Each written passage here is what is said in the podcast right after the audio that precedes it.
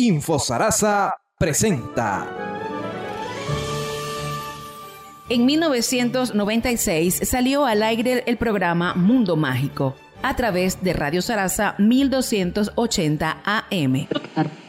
El programa sale al aire por primera vez el 12 de mayo de 1996, domingo Día de las Madres, con un contenido especial dedicado a las madres en su día participando las escuelas Francisco Salia, Ana Mayo Torrealba, Noemí Higuera de Guzmán, con cantos, poemas y la coral Sarasa dirigida por la señora Josefina Ricaldi de Castro, doña Pepina, quienes dieron una hermosa serenata a las madres. La idea fue promovida por una destacada maestra saraceña a quien el pueblo ha reconocido por su entrega durante años y ella es Carolina Delgado Linero. Junto a la maestra Carolina siempre estaba Selena Salazar, coproductora del espacio radial por más de una década. Mundo Mágico nace de la puesta en práctica de una tesis de grado desarrollada por la estudiante María Carolina Delgado Linero, quien realiza su trabajo de grado para obtener el título de licenciada en Educación Mención Ciencias Sociales en la Escuela Básica Francisco Salias, con una estrategia de aprendizaje significativo que tituló la radio como estrategia metodológica para la enseñanza de las ciencias sociales, una tesis de tipo experimental que ella quiso llevar más allá de esa institución debido a sus buenos resultados, queriendo así dar la oportunidad a muchos niños de la comunidad saraceña de reforzar conocimiento, oyendo o participando directamente en un programa de radio de niños y para los niños. Así nace este espacio, que llegó para hacer de cada domingo una aventura divertida y una alternativa para que los niños interactuaran en el medio por excelencia, la radio. Para el desarrollo de su idea, Carolina forma un equipo de trabajo.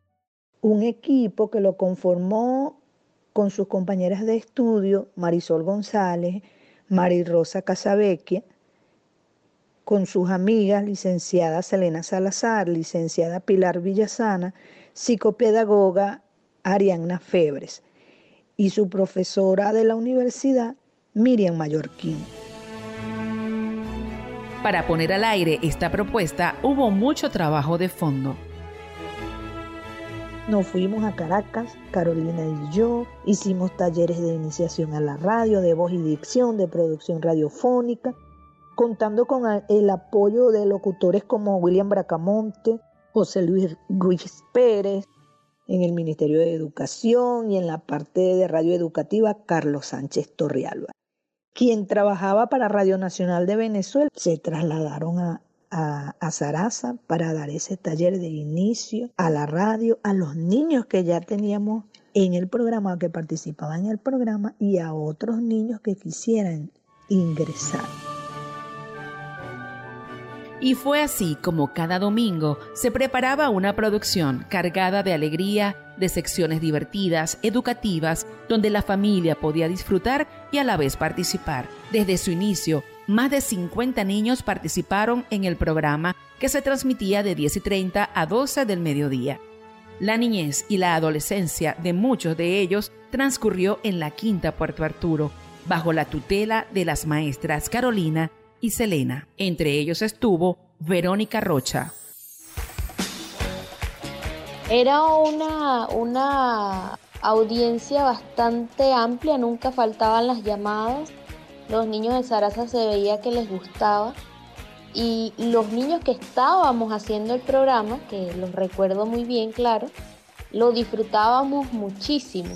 De verdad que además jugando aprendíamos y estoy seguro que al sol de hoy, bueno, en mi caso, al sol de hoy cargo conmigo esas técnicas que, la profesora María Carolina nos enseñó y, y que no he podido olvidar.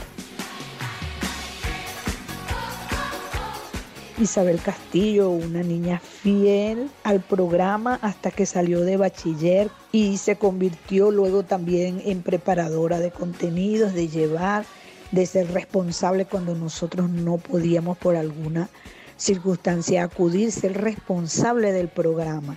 Eribert, Eribert García, un niño que se inició en la radio y estaba estudiando preescolar y la mamá lo llevaba, lo llevaba, se aprendía los contenidos de las secciones que le correspondían de memoria, no sabía leer. Él simulaba ante el micrófono que estaba leyendo su guion y lo decía con una naturalidad.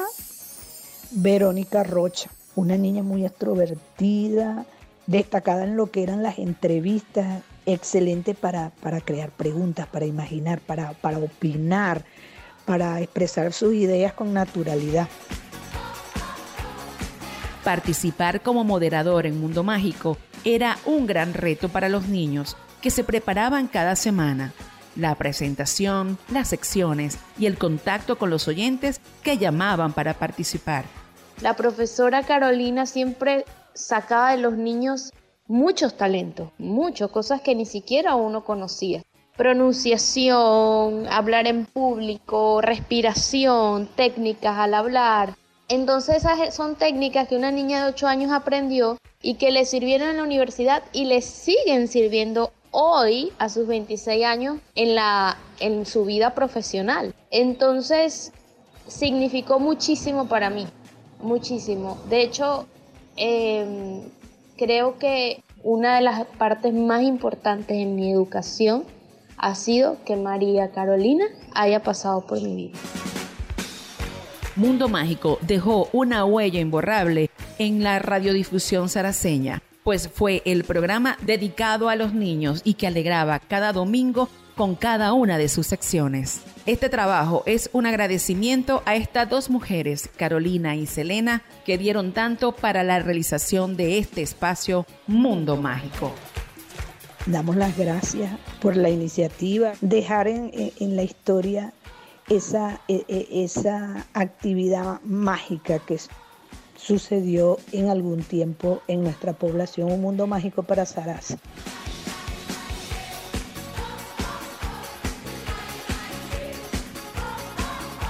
Edición y montaje, Raquel Martínez y Julfan Bravo. En la producción y dirección, Jorge Agobián. Para infosarasa.com.